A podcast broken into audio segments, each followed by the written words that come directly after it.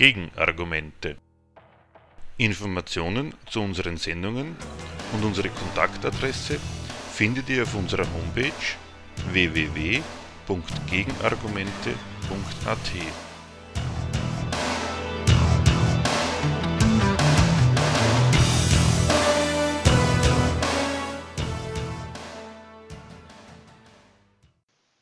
Das Thema der heutigen Sendung. Der Fall Griechenland. Alle Welt weiß, Griechenland ist ein Problem. Aber was für eins? Ein humanitäres, ein finanzwirtschaftliches, ein ordnungspolitisches, eines für den Euro, für Brüssel, für Deutschland, für die Griechen? Was für eins auch immer. Alle Welt kennt, vermisst, wünscht, fordert eine Lösung. Der Suche nach Lösungsvorschlägen verweigert sich eine im Gegenstandpunkt Verlag vor kurzem neu erschienene Broschüre mit dem Titel Der Fall Griechenland. Wir bringen im Folgenden den Mitschnitt eines Vortrags eines Redakteurs der Zeitschrift Gegenstandpunkt aus Anlass des Erscheinens der Broschüre. Was ich mir so gedacht habe, um für dieses Buch über Griechenland zu werben. Das ist mal überhaupt nur an ein paar Argumenten der Diskussion sowohl für das, was da die deutsche Politik in Sachen Griechenland an Härten durchgesetzt hat, wie umgekehrt, was an Argumenten dagegen gefallen ist.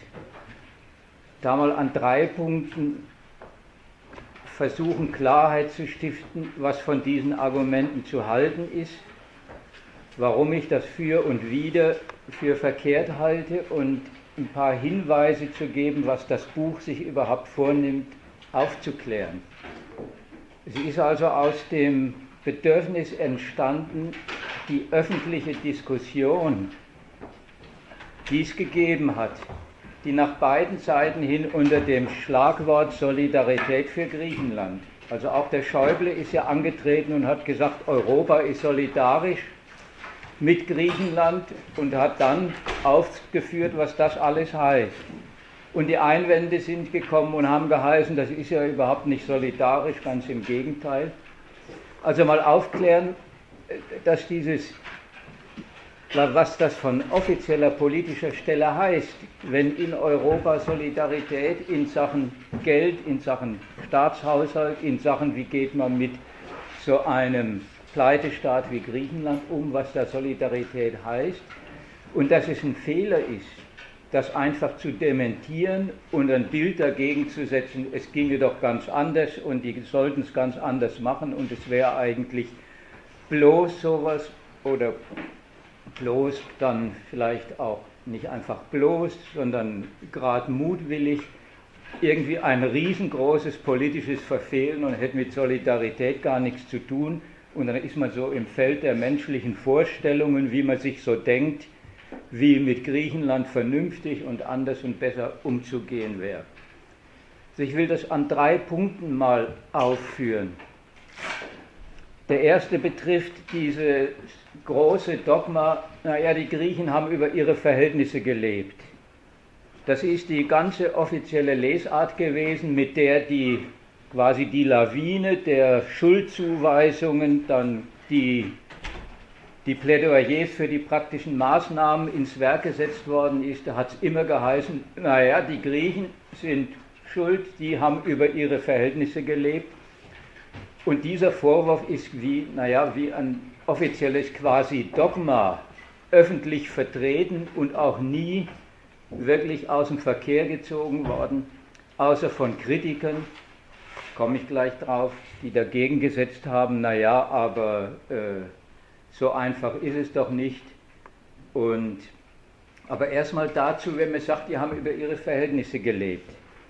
Naja, das, das ist ein schlechter Vorwurf weil nicht deswegen, weil man dem gleich entgegensetzen sollte, nein, nein, das haben sie gar nicht, sondern weil überhaupt gar keine Klarheit herrscht oder überhaupt angestrebt wird, was da eigentlich heißt, äh, über seine Verhältnisse leben. Es konnte nicht gut gehen, ist die Auskunft.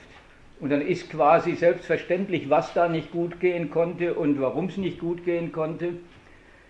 Nämlich, da soll man sich so an die Alltagsvorstellung von Haushalten, von äh, Schulden machen und so weiter halten. Also das ist die Vorstellung, naja, die Griechen haben zu viel ausgegeben, was sie nicht gehabt haben, und dann kommt die gehässige Verlängerung und das haben sie so ungefähr ihrem Volk hinterhergeschmissen. Da hat der Staat sein Volk zu gut gestellt und das konnte ja wohl nicht gut gehen, weil äh, das Geld hat er gar nicht gehabt. Und die Verlängerung ist, naja, so ungefähr, wie man sich als, als deutscher Steuerzahler die Welt vorstellt. Und jetzt wollen sie unser gutes Geld. Und unser gutes Geld, da, ist, da muss man gar keinen Ton dazu sagen, das ist wie selbstverständlich, das haben wir hier hart erarbeitet, da hat der Staat ordentlich gehaushaltet und dann ist man mitten eigentlich in der ganzen Welt von Leuten, die sich was drauf einbilden, dass sie mit, mit ihrer Arbeit ordentlich arbeiten, dass sie ordentlich Steuer zahlen und führt sich dann auf wie das Subjekt, was sagt, das haben wir uns hart verdient und das wollen jetzt die Griechen haben. Kennt ihr die ganzen Schuldzuweisungen, die öffentlich ja sehr gepflegt worden sind? Die Griechen wollen jetzt auf unser Geld zugreifen.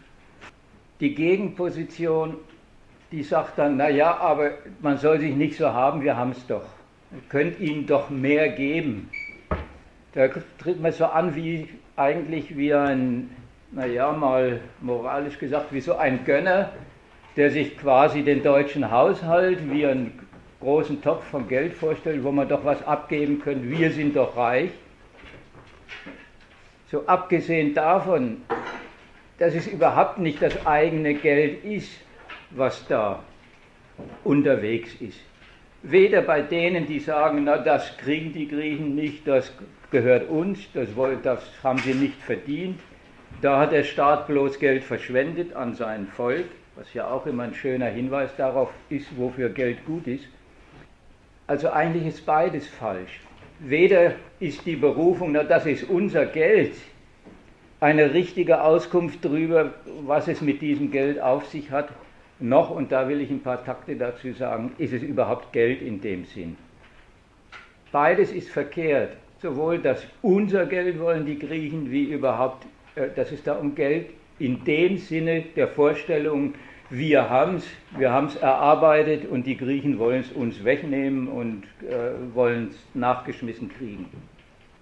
Warum halte ich das für wichtig, das aufzuklären?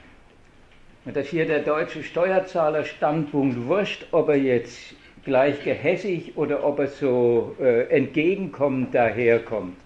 Wir verteilen Geld oder wir versagen den Griechen Geld.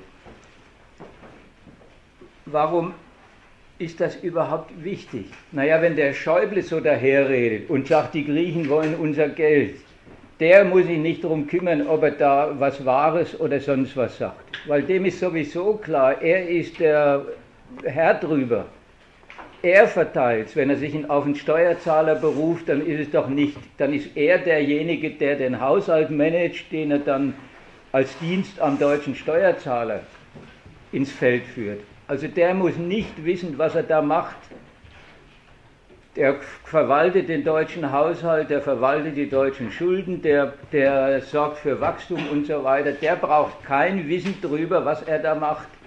Aber wenn man es kritisieren will, dann muss man Bescheid wissen. Dann darf man nicht darauf reinfallen äh, auf diesen ganzen Standpunkt, sondern da muss man sich klar machen, um was geht es da eigentlich? In welcher Welt treibt man sich da überhaupt rum? Wenn man sich das anschaut. Mit was hat man zu tun eigentlich, wenn da geredet wird, geben wir den Griechen Geld oder nicht? Es gibt ja eine Auskunft darüber, dass es irgendwie dann doch um was anderes als so darum geht, man hat Geld oder man hat es nicht und man kann nicht mehr ausgeben, als man hat. Weil es ist ja längst aktenkundig, dass die Griechen mehr ausgegeben haben, als sie offenbar gehabt haben.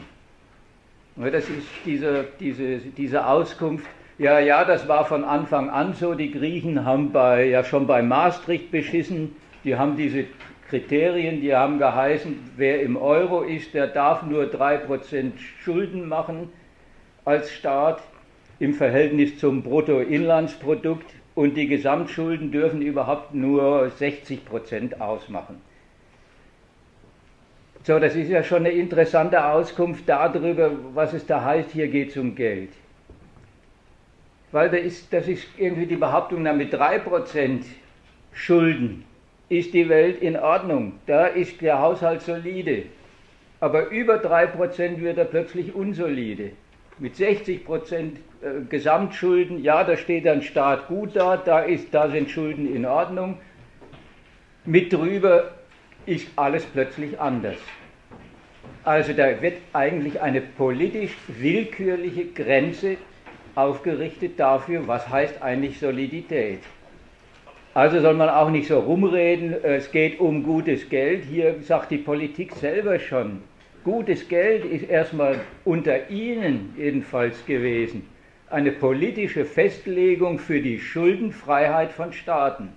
Wie viel sie sich nach politischen Kriterien erlauben sollen oder wie viel nicht.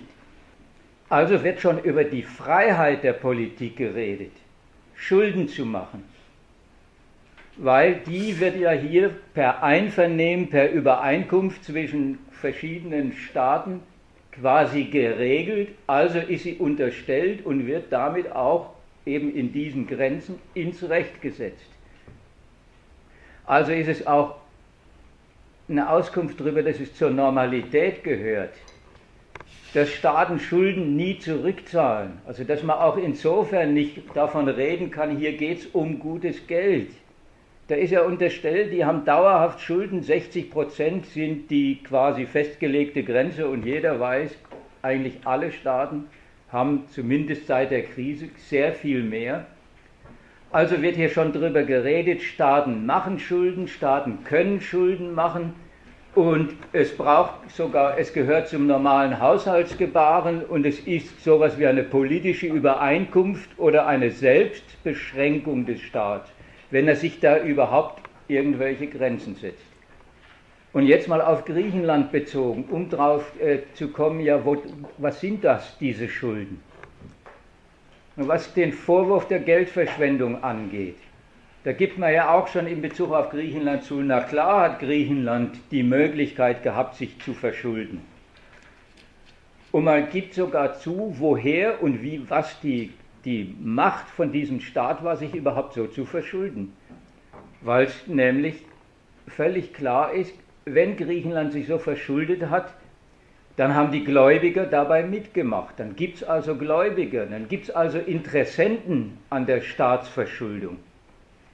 Die haben offensichtlich ihre eigenen guten Gründe und die decken sich überhaupt nicht mit dem, was so die Vorstellung ist, die Griechen haben über ihre Verhältnisse gelebt. Das über die Verhältnisse leben heißt ja gar nichts anderes, als dass sie immerzu kreditiert worden sind von, von Banken, dass Griechen, der griechische Staat irgendwelche Wert, also Staatsverschuldungstitel in die Welt gesetzt hat und die haben Banken für gut befunden, haben sie genommen, haben, haben das als ihr Geschäft betrieben. Also da haben Banken zugegriffen bei Staatsanleihen, haben die für gut befunden. Also der griechische Staat war kreditwürdig und zwar bei ökonomischen Subjekten die blamieren offenbar jede Vorstellung von hier hat sich ein Staat an irgendwelche vernünftigen Grenzen zu halten. Die haben es jedenfalls mal erlaubt, dass über alle jetzt hinten nach festgestellten vernünftigen Grenzen hinweg der griechische Staat Kredit gehabt hat. So, welchem Prinzip gehorcht das dann? Wenn es schon nicht äh, unter diese Vorstellung fällt, hier hätte sich ein Staat weise beschränken müssen, weil jetzt sieht man doch, er hat viel zu viel ausgegeben. Das hat er offenbar machen können. Das war offenbar die Ausnutzung seiner Kreditwürdigkeit. Das war offenbar das Geschäft von Banken, die das so weit getrieben haben, bis es jetzt heißt, der griechische Staat ist überschuldet. Also soll man zumindest mal festhalten, dass da offensichtlich die Kreditgeber jedenfalls ganz andere Kriterien, ihre eigenen geschäftlichen Kriterien haben dafür, was sie einem Staat konzedieren oder nicht. Da kann man mal alle Vorstellungen von das ist so was wie ein Haushalt, wo sich ein Staat beschränken muss. Alle Vorstellungen, die der Schäuble in die Welt setzt, ja die Griechen, das konnte ja nicht gut gehen, die haben äh, immer zu viel für die Rentner gezahlt. Das kann man alles vergessen. Es ist alles auf der falschen Seite angefangen, statt auf der, hier, hier haben Finanzkapitalisten, hier haben Banken den griechischen Staat kreditiert, weil sie an seine Kredit, auf seine Kreditwürdigkeit gesetzt haben, daraus ihr Geschäft gemacht. Worauf setzen die dann? Warum geben die überhaupt dem Staat Kredit? So, das ist jetzt zum geschäftlichen Inhalt, weil mal so rum. Das leuchtet einem ja irgendwie ein, wenn der Normalmensch, also die schwäbische Hausfrau, die immer beim Steuerzahler so als Bild in die Welt gesetzt wird, die nur ausgibt, was sie einnimmt und äh, die dann weiß, wenn ich mich verschulde, dann muss ich das in einem Jahr zurückzahlen und so weiter. Und das stimmt ja für einen Konsumenten wirklich. Der Konsumentenkredit ist die Verpflichtung eines Menschen, er verpfändet praktisch sein künftiges Geld und er muss zahlen und zurückzahlen, sonst geht es ans Eingemachte.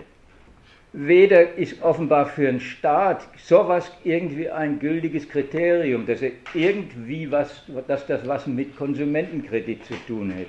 Noch nach der anderen Seite, was einem ja auch gewöhnlich einleuchtet, naja, Kredit, das wird an Unternehmen vergeben, die machen Gewinn und aus dem Gewinn zahlen sie dann äh, den Kredit zurück und zahlen die Zinsen.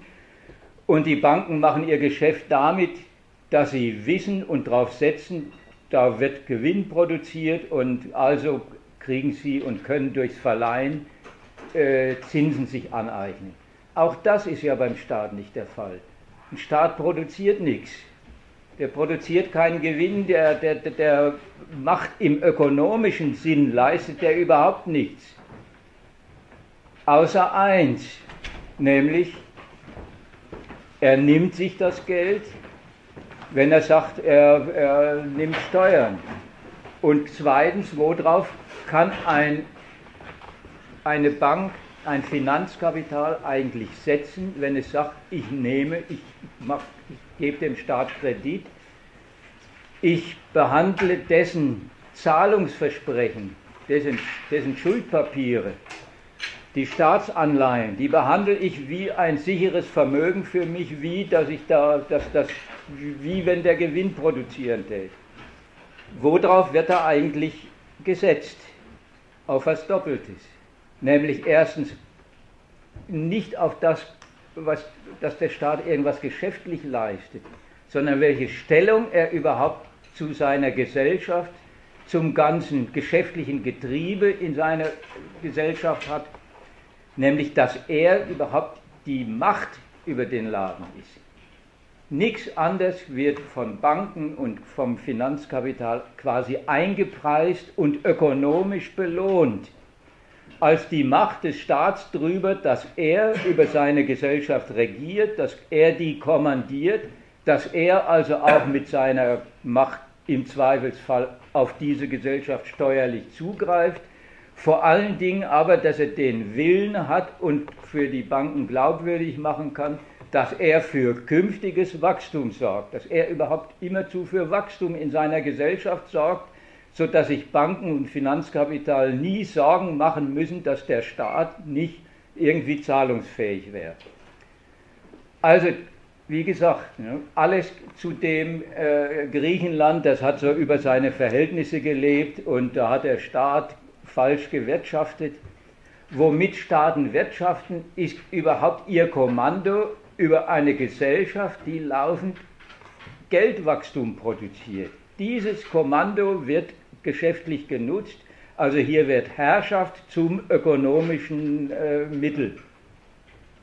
So kriegt der Staat seine Mittel, weil er glaubwürdig versprechen kann, seine Gesellschaft hat er im Griff und diese Gesellschaft ist aufs Gewinnproduzieren geeicht und damit ist aber auch schon mal klar. Und das ist dann auch der Einwand gegen die Gegenvorstellung, na der Staat könnte doch freigebig, die könnten doch freigebiger sein in Sachen Griechenland. der Schäuble müsste sich doch nicht so haben, die könnten doch solidarischer Griechenland kreditieren. Das Geld wäre doch da. Da merkt man andersrum. Diese Vorstellung, ein Staat besorgt sich Geld und dann hat er irgendwie ein Mittel in der Hand, mit dem er frei handhaben kann. Da kann er bessere oder schlechtere Zwecke mitverfolgen. Die blamiert sich schon an dem, wie ein Staat sich finanziert dass der aus seiner Herrschaft Geld macht. Dass er mit dem Versprechen, er kommandiert so einen Laden, da findet immer zu Wachstum statt, dass er mit diesem Versprechen sich aus seiner Gesellschaft bei den, bei den Geldinstituten Geld besorgen kann. Dass die seine, seine Versprechen wie, wie gutes Geld, wie ein Vermögen nehmen. Also auf das ständige Wachstum seines Ladens setzen. Das heißt aber auch, dass das, so wie der Staat sich finanziert, auch schon die Zweckbindung dessen ist, was er dann anstellt. Also man soll sich den ganzen Staatshaushalt erst gar nicht vorstellen wie eine frei handhabbare, in jede Richtung hin besser oder schlechter, freigiebige oder begrenzte benutzbare Geldmenge. Sondern der Staat legt sich eigentlich schon in der Art seiner Finanzierung darauf fest, dass er sich richtig auf die Verpflichtung gegenüber seinen Kreditgebern, dass er alles tut, dass er seine Kreditwürdigkeit behält, dass sein kapitalistischer Laden funktioniert, dass die Geschäftserwartungen des Finanzkapitals aufgehen, dass also seine Schulden glaubwürdig bleiben. Das ist die, dafür ist dann der Staat mit seinem ganzen Getriebe, mit seinem ganzen Regieren auch da. Dass er das Versprechen wahrmacht, was eigentlich in seiner Finanzierung per Schulden drinsteckt. Und dann ein, ein letzter Punkt zu diesem Kapitelchen. Dann ist aber auch klar, jetzt zu dem, noch zur anderen Seite, dass was dann die Kreditwürdigkeit von so einem Staat ausmacht, dass was da beurteilt wird, dass das in die Entscheidung derjenigen fällt, von denen sich der Staat kreditieren lässt, denen er Wachstum verspricht. Es ist also damit, und das ist zu dem Kapitelchen, was ja Kritiker immer anführen, Macht des Finanzkapitals. Die regieren über den Staat und das gehört sich nicht, ist ja immer die Auffassung, da opfert der Staat seine Souveränität mal in diesen, wenn man so will, in dieser äh, Kooperation von Staat und Finanzkapital, von Staatshaushalt und seiner Grundlage im Geschäft des Finanzkapitals, in diesem eigentlich bekundeten politischen Willen, sich staatlich, ökonomisch so zu finanzieren und damit aber auch auf diese Ökonomie zu verpflichten, aufs Gelingen der finanzkapitalistischen Rechnungen festzulegen, steckt einerseits ja wirklich drin, dann macht sich der Staat damit auch davon abhängig, was das Finanzkapital für ein Urteil über sein Versprechen auf Wachstum hat, was es dem Staat zutraut und was es ihm überhaupt an Kredit konzediert. Denen ist es dann aber auch anheimgestellt aus ganz anderen Gründen, als denen, die im jeweiligen Staat liegen, irgendwann zu sagen, so jetzt werden sie misstrauisch. Also denkt mal dran, wie es bei dem Fall, wie Griechenland überhaupt plötzlich zahlungsunfähig geworden ist.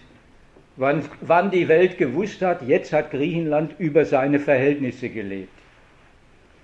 Das war genau zu dem Punkt, wo das Finanzkapital gesagt hat, es ist in der Krise, es hat, das hat ganz woanders angefangen. In Amerika bei den Häuslebauern und den riesigen Kreditgebäuden, die auf amerikanische Hauskredite aufgebaut worden sind. Wisst ihr, das war damals die Lehman Brothers Pleite.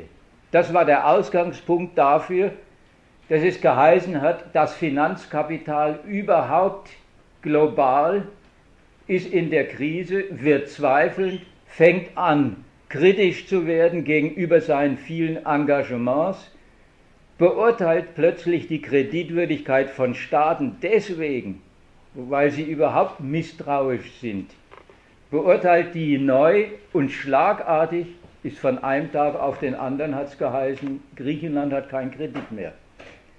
Es liegt also gar nicht im, dass der griechische Staat irgendwas anders oder schlechter oder sonst wie gemacht hätte. Zehn Jahre lang ist er kreditiert worden.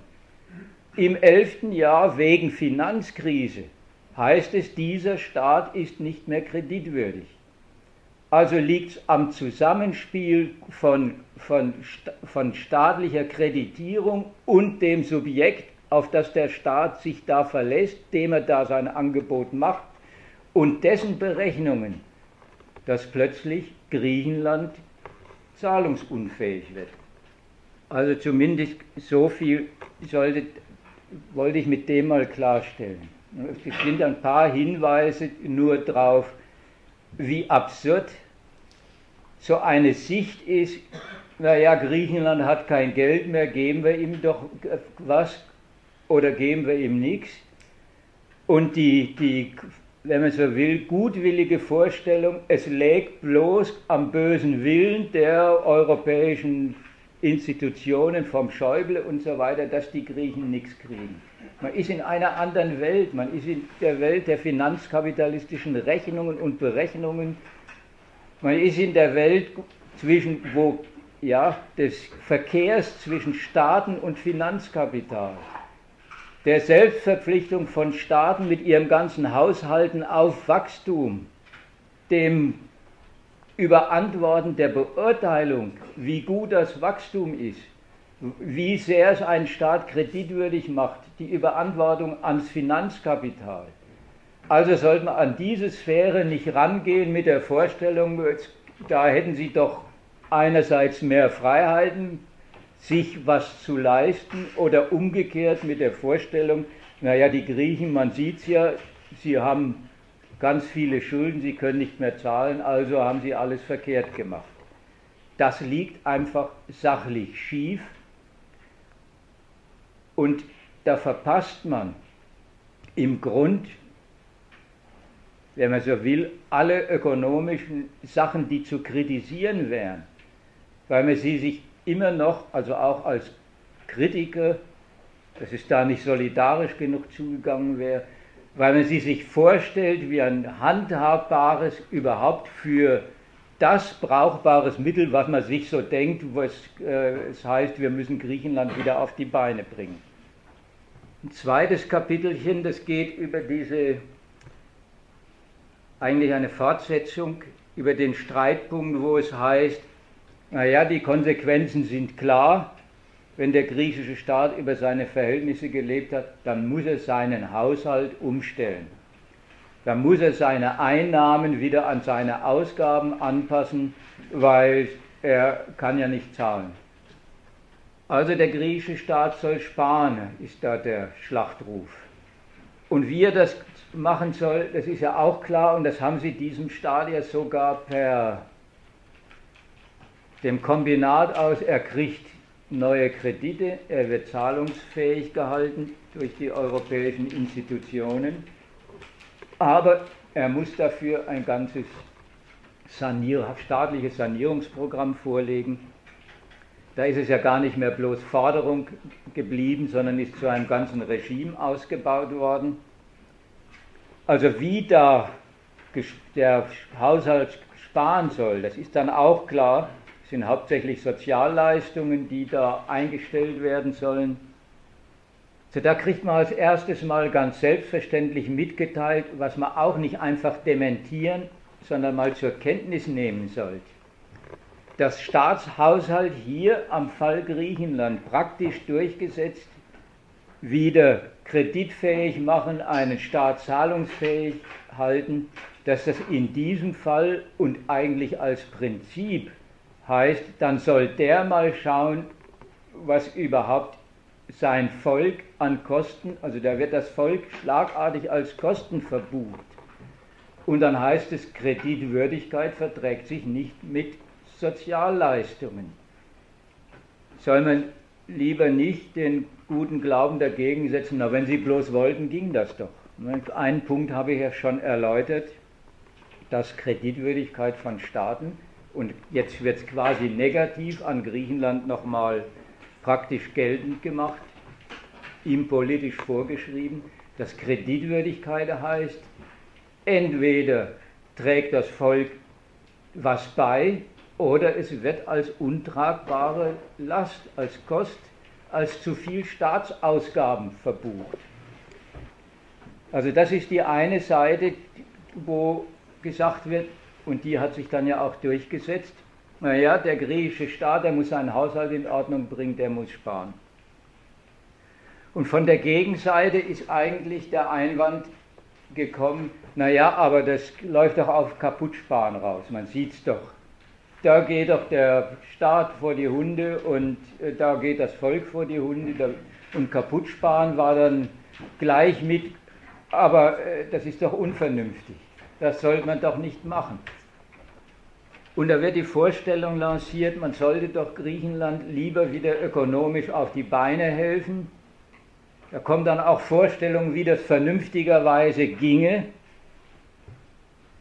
Und da wird sich dann, naja, dieses Europa, also auch die Kreditinstitutionen und so weiter, werden sich irgendwie vorgestellt, wie die könnten doch und sollten doch sogar vernünftigerweise großzügiger im Verhältnis zu Griechenland sein, dort Wachstum fördern und so, sonst kommt doch Griechenland nicht auf die Beine, das wäre kaputt sparen. Und das läuft ungefähr dann mit dem, naja, mit der Vorstellung, und das wäre dann echte Solidarität und das, was da der Schäuble gemacht hat, das wäre ja das Gegenteil, weil äh, man sieht es doch. Eigentlich ist an diesen beiden Positionen will ich nur mal einen Punkt festhalten. Das Interessante, weniger, oder ich will jedenfalls mal die Seite dran festhalten, nicht die der gegensätzlichen Vorschläge. Also im einen Fall, die Griechen müssen gefällig sparen und im anderen Fall, man könnte sie doch aber finanziell unterstützen, dass sie wieder besser auf die Beine kommen sondern das, was als Selbstverständlichkeit da unterstellt ist, mal zur Debatte stellen. Nämlich die Gemeinsamkeit, die in beiden Positionen unterstellt ist, das ist die Ohnmacht Griechenlands in ökonomischen Fragen. Die Ohnmacht Griechenlands in der Verfügung über Geld, über Zahlungsfähigkeit. Hier heißt der Staat selber hat sich eigentlich in eine Lage reingewirtschaftet, da ist völlig klar, der für sich ist zu nichts fähig. Der für sich kommt nie und nimmer auf die Beine, der für sich hat, hat ja überhaupt hat kein Geld mehr. Der braucht's und dann diskutiert man darüber, wie viel soll man ihm geben, wie freigebig oder wie äh, zu welchen harten Konditionen. Also Griechenland hat kein Geld, weil kein Kredit mehr. Das ist die selbstverständliche Ausgangspunkt naja, des ganzen Streits. Und da sollten wir mal das überhaupt sich zu Gemüte führen. Was, wo kommt das eigentlich her? Was ist damit ausgesagt über das Verhältnis Griechenlands, über die, wenn man so will, ökonomischen Lebensmittel Griechenlands über das Verhältnis Griechenlands zu den anderen europäischen Staaten, da wird über was wirklich Einzigartiges geredet. Nämlich, dass in, diesem, ja, in dieser ökonomischen Ohnmacht des griechischen Staats und dass sich von außen drum gekümmert wird, dass es also ein europäischer Sanierungsfall ist. Das verweist eigentlich darauf, dass hier der Sonderfall vorliegt der Gemeinsamkeit des Geldes. So hier geht es um die Eigenart des, des Euro, weil das ist das Geschäftsmittel Griechenlands gewesen und über das verfügt Griechenland offenbar nicht mehr. Das ist der ganze Ausgangspunkt. Also geht es hier drüber, was heißt das? Griechenland hat kein Geld mehr. Was, was kriegt man da eigentlich, was kann man dem entnehmen über den Euro? Sollte man in den Blick nehmen in Sachen Euro? Also alle Welt geht davon aus und sagt, naja, Griechenland hat seinen Kredit an den Finanzmärkten verloren, da ist es nicht mehr kreditwürdig. Und Geld drucken, also selber per, per griechischer Zentralbank oder per Staat Geld in die Welt setzen, können sie gar nicht mehr, außer wenn sie zur Drachme zurückgehen täten. Also weder ist alles wird einem so wie selbstverständlich erklärt, weder können die Griechen sagen, naja, wenn wir so viel Schulden haben, dann drucken wir halt per Zentralbank Geld und damit zahlen wir die Schulden. Wurscht, dass dann der Geldwert leidet und äh, diesen, diese Hoheit hat Griechenland nicht. Und umgekehrt sich einfach auf den Standpunkt stellen, naja, wir zahlen nicht, es muss durchgestrichen werden, ich habe hier die Hoheit über den Laden und dann müssen die Banken die Verluste hinnehmen und dann geht es neu los. Auch das kann dieser Staat nicht einfach, weil er verschuldet ist, wie in einem fremden Geld, wie in Verpflichtungen. Er kann, er kann über ein eigenes Geld ja gar nicht verfügen. Ihm fehlt die Hoheit darüber, hier per, richtig per Staat irgendwas an diesen Verhältnissen zu drehen, außer er wird aussteigen, wird zur Drachme zurückkehren und dann äh, mit der neu wirtschaften und wurscht, was das dann für Folgen hätte. Ich will da zwei Schlüsse mal anbieten. Aus diesem scheinbar banalen negativen Faktum die Lage Griechenlands, die Ohnmacht in Sachen nationaler Geldverfügung des Staats. Nämlich das eine betrifft überhaupt wieder den Charakter des Geldes. Egal, was man sich so Nützliches zum Geld vorstellen soll, da gibt es ja viel Vorstellungen, wofür das gut wäre. An die will ich gar nicht erinnern, weil in diesem Fall ist mal jedem klar, der griechische Staat, der steht auf dem Trockenen, der ist eigentlich äh, in einer existenziellen Not, deswegen, weil ihn seine Nationalbank nicht mit Geld versorgt. Da kommt also, wenn man so will, eine Geldnatur ganz anderer Art zur Sprache, als wieder diese Alltagsvorstellung, was Geld wäre und wofür es gut wäre. Weil hier ist mal als erstes klar, normalerweise ist Geld sowas wie ein staatliches Dekret, ein staatliches Machwerk. Das wird im Verhältnis von Staat zu Zentralbank, kommt das in die Welt und äh, da heißt, das ist dem griechischen Staat abhanden gekommen. Der hat die Hoheit übers Geld nicht mehr und da wird wie selbstverständlich darüber geredet.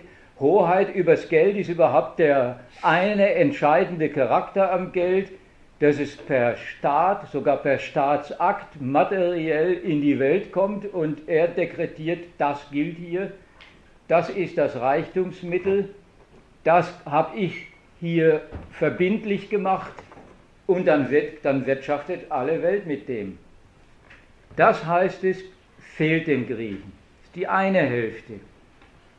Aber die zweite Hälfte wird ja auch gesagt, warum haben sie es nicht? Und da kommt die andere Seite vom Geld. Ja, Herrschaftsmittel per Herrschaft kommt es in die Welt. Der Staat stiftet Aber die zweite Seite heißt dann, aber verdienen, geschäftlich wirksam sein, ordentlich kapitalistisch als Geschäftsmittel gebraucht werden, muss es dann schon auch noch, sonst ist es nichts wert.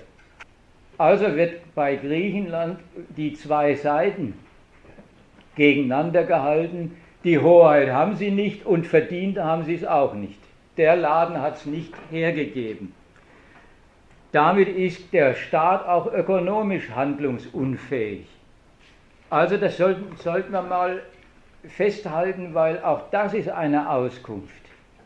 Was Geld ist, nämlich dieses Kombinat aus Herrschaftsmittel, aus herrschaftlichem Machwerk und ökonomisch damit quasi mit der Verpflichtung, es soll sich gesellschaftlich, geschäftlich bewähren, es soll vermehrt werden, sonst taugt es nichts.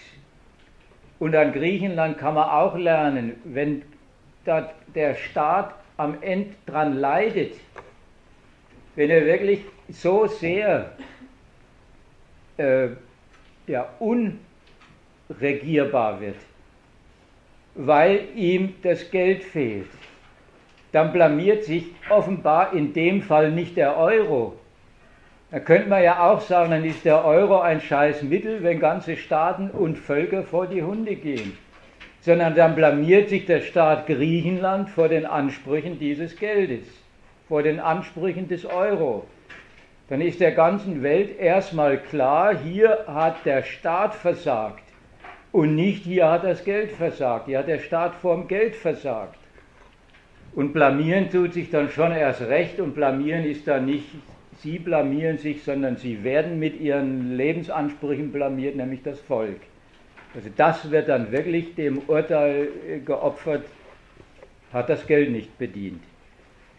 Das ist die eine Auskunft, die man dem entnehmen kann. Na, Griechenland hat seine ökonomische Hoheit, also seine, die Geldhoheit nicht mehr und zweitens es hat aber Geld auch nicht verdient. Also das Geld hat dort nicht für den Staat als Geschäftsmittel ordentlich funktioniert. Aber zweitens steckt da ja noch eine spezielle Auskunft über den Euro als Gemeinschaftsgeld drin. Weil das ist mal was Besonderes und was Eigentümliches, dass da Staaten sich zusammengetan haben. Und haben jetzt ausgerechnet, das Geld, also das, was ich gekennzeichnet habe, was überhaupt das originäre Hoheitsmittel ist, die, die materielle Macht so eines Staats, seine Verfügung über Geld, sogar seine Hoheit übers Geld, das haben sie vergemeinschaftet und äh, ich weiß nicht, wer sich noch daran erinnert, das ist mit lauter guten Gründen damals passiert, die haben so ungefähr geheißen, das ist nützlich für den Verbraucher, der muss nicht mehr umtauschen, wenn er nach Italien fährt. Hat man alles vergessen inzwischen. Äh, und das ist überhaupt gut, das, da haben alle was davon, das, das fördert für jeden Staat seine Geschäftsfähigkeit.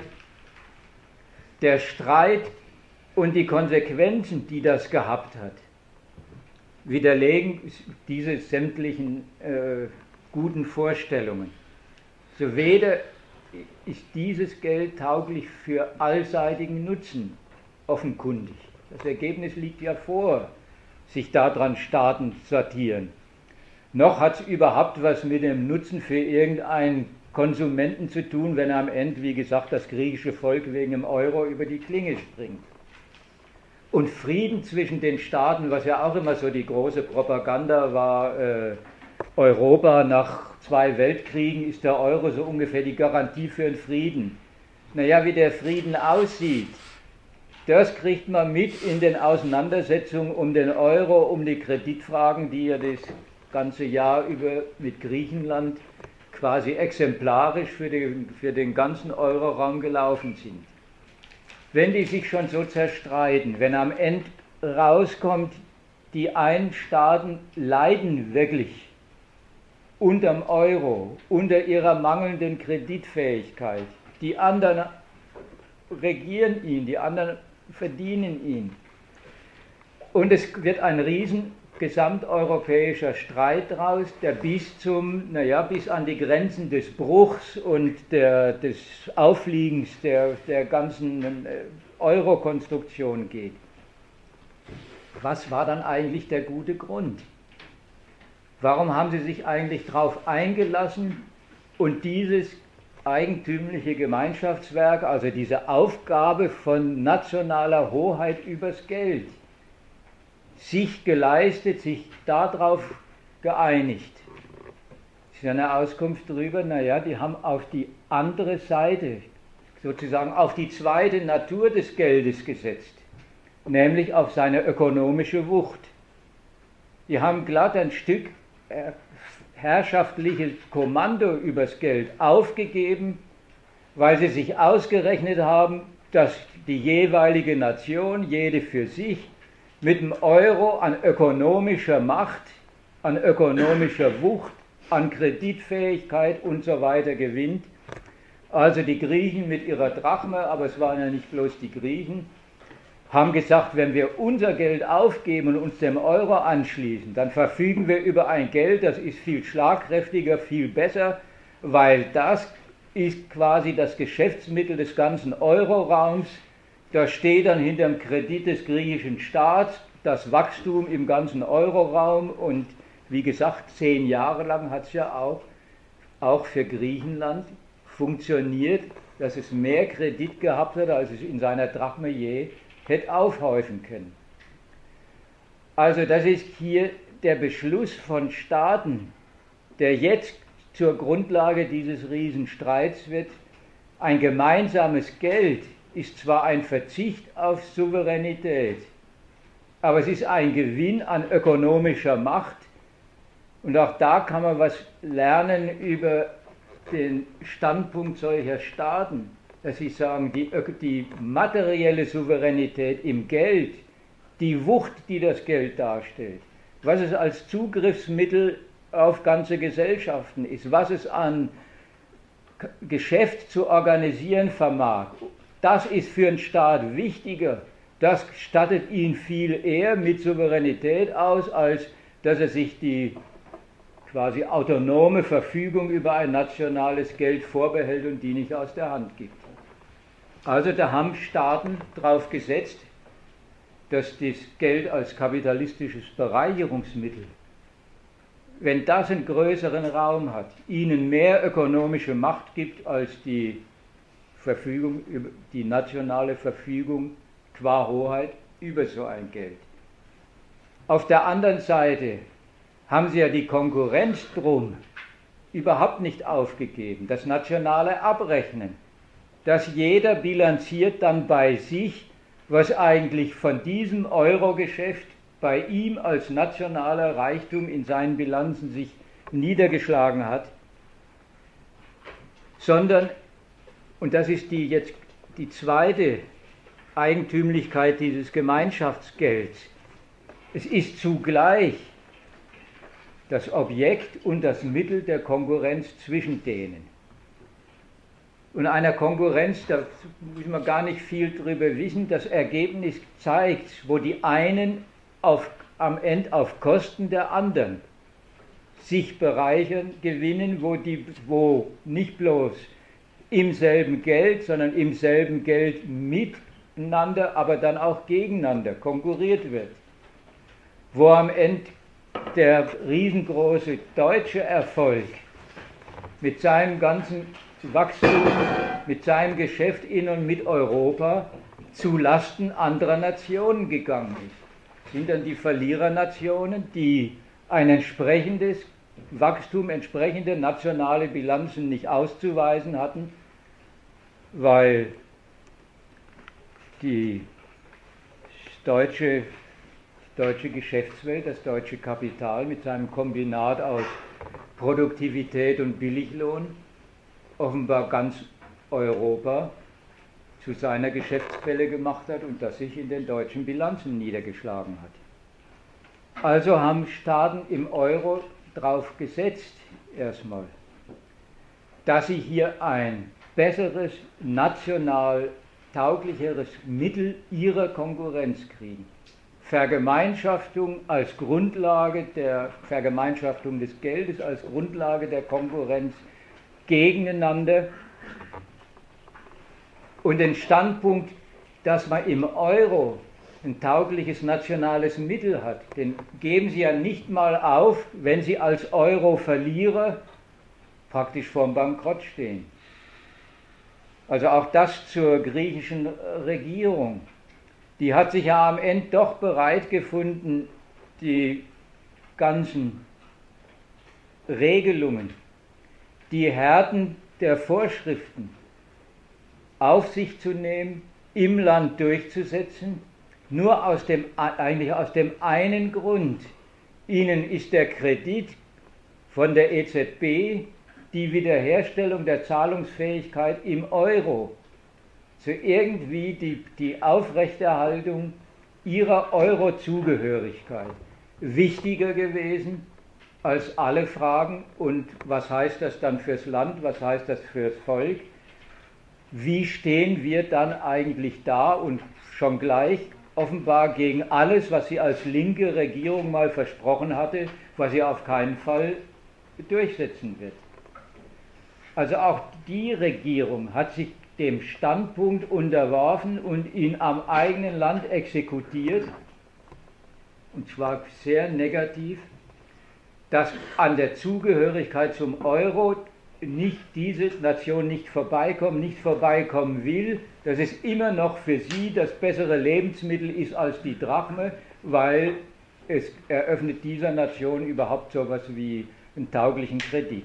So, das war der Beschluss, wo man sehen kann, mit welcher Entschiedenheit hier selbst die geschädigten Nationen den Standpunkt festhalten, wir, wir wollen den Euro behalten. Wir wissen, dass der Euro das gute, das bessere Geld, das bessere Lebensmittel für unsere Nation ist und dafür legen sie ganz viel vom ökonomischen Leben in ihrem Land brach. Um da mal also auch wieder auf den Ausgangspunkt zurückzureflektieren. Jetzt wird also Griechenland deswegen, weil es sich auf dieses Geld geworfen hat, in diesem Geld seine, seine Niederlage bilanziert. Am Ende deswegen, weil es das Geld nicht mehr in der Nation verdient wird, ausreichend, glatt für dieses Land sich total katastrophal geltend macht, dass es dann auch keine Hoheit übers Geld mehr hat. Dass es das Wien auswärtiges Geld verdienen muss, aber nicht verdienen kann. Alles das kann man sagen, und dass dann diesem Land die Konsequenzen aufgenötigt werden, dann müsst ihr euren Laden halt zu, zur Hälfte brachlegen. Kann man sagen, das ist weder ein Werk der Vernunft, also was der Schäuble immer sagt, das ist ökonomische Vernunft. Aber das ist auch umgekehrt, das sollte man nicht einfach drunter fassen, das ist asozial, das ist ungerecht, das ist unsolidarisch. Sondern wenn jetzt den Griechen, also dem griechischen Staat, quasi sein Souveränitätsgebrauch vorgeschrieben wird, dann ist das, wenn man so will, nach allen Grundsätzen des Geldes, dessen sich da auch Griechenland bedient, nur gerecht. Weil das ist die Gerechtigkeit, naja, der ökonomischen Ordnung, der ökonomischen Gesetzmäßigkeiten, auf die sich dieser Staat im Verein mit anderen festgelegt hat, nämlich dass er sich eine ökonomische Konkurrenzniederlage eingehandelt hat die heißt dann aber in Bezug auf dieses gute Geld, was der griechische Staat benutzen wollte, dann hat er auch seine Souveränität ein Stück weit verloren, dann unterliegt er auch dem Kommando derjenigen, die dieses Geld als ihren Reichtum jetzt regieren und am griechischen Staat geltend machen, dass er es nicht verdient hat, dass er sich also zu viel geleistet hat. Dieses politische Urteil ist quasi die sachgesetzliche, die sachnotwendige Konsequenz dessen, dass es erstens hier um, um staatliche Kreditwürdigkeit, um Geschäftsfähigkeit und zweitens in einem Gemeinschaftsgeld geht, das die einen in der Konkurrenz verdient haben, die einen Nationen und Griechenland nicht. Weitere Analysen zum Thema sind in der Broschüre Der Fall Griechenland zu finden. Die Broschüre ist im Buchhandel erhältlich oder direkt beim Verlag. Die Liste der österreichischen Buchläden ist auf unserer Homepage www.gegenargumente.at zu finden. Interessiert an Erklärungen, die allemal auf den Beweis hinauslaufen, dass die wirklichen Verhältnisse ein wenig anders sind, als die amtierenden Fachleute für Wirtschaft, Politik und Moral- und Weltanschauung sie sich und ihrem Publikum zurechtlegen? Die Zeitschrift Gegenstandpunkt bietet vierteljährlich marxistische Theorie. Zeitgemäß ist das nicht. Aber was heißt das schon? Nähere Informationen gibt es auf der Homepage www.gegenstandpunkt.com.